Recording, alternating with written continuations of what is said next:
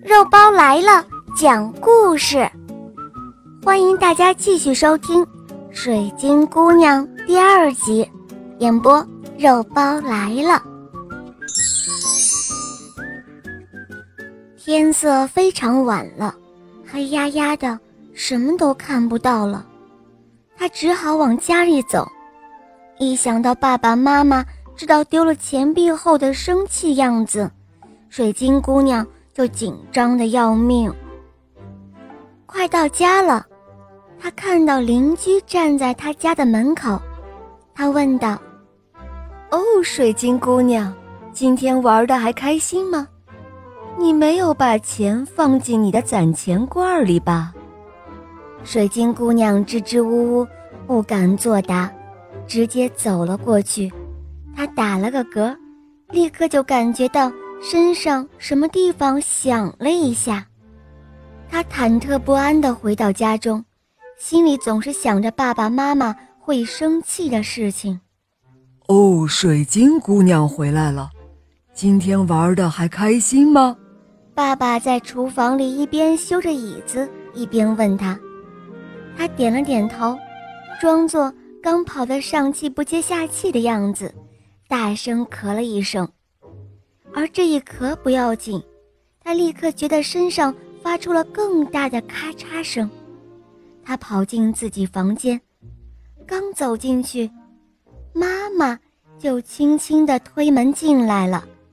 妈妈问他说：“哦，亲爱的，今天你玩的好吗？”水晶姑娘刚想回答一个“好”字，就觉得身体里发出了一声可怕的炸响。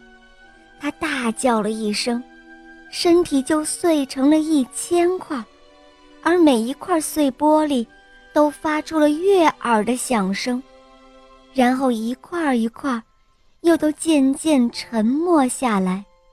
哦，我的女儿，我的孩子，怎么会这样？只听妈妈放声的痛哭起来。然而现在的水晶姑娘不能说话了。碎成了一千片的玻璃，发出了叮铃铃、叮铃铃的声音。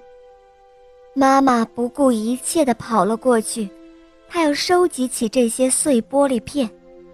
她的手被划破了，她将那些碎玻璃一片一片地捡起来，装在篮子里，就急急忙忙地跑去找医生了。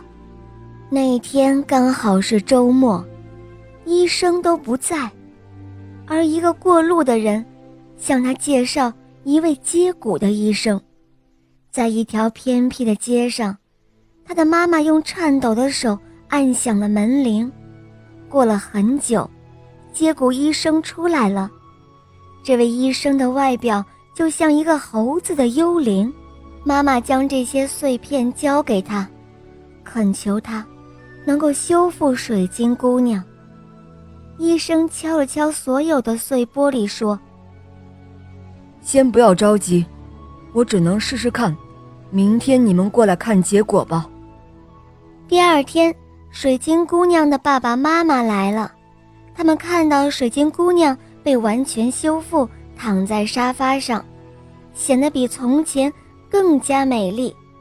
可他们哪里知道，水晶姑娘不能动弹了。而是成了一尊玻璃的塑像。看到水晶姑娘这样，爸爸妈妈难过的大哭了起来。水晶姑娘安慰爸爸妈妈说：“哦，爸爸妈妈，别伤心了。虽然我不能动了，可是医生说每年我还可以活过来一次。”爸爸妈妈将水晶姑娘抱回了家，放在她自己的房间里。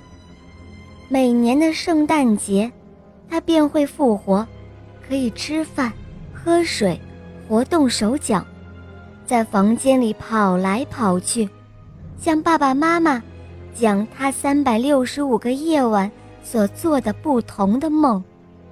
圣诞节过后，水晶姑娘便又会沉入梦乡，直到第二年的圣诞节。才能够再次醒来。好了，小伙伴们，今天的故事肉包就讲到这儿了，大家可以通过百度或者喜马拉雅搜索“小肉包”更多好听的故事和专辑。我向你推荐小肉包第三部童话《我的同学是夜天使》，非常好听哦，小伙伴们赶快来搜索收听吧，么么哒。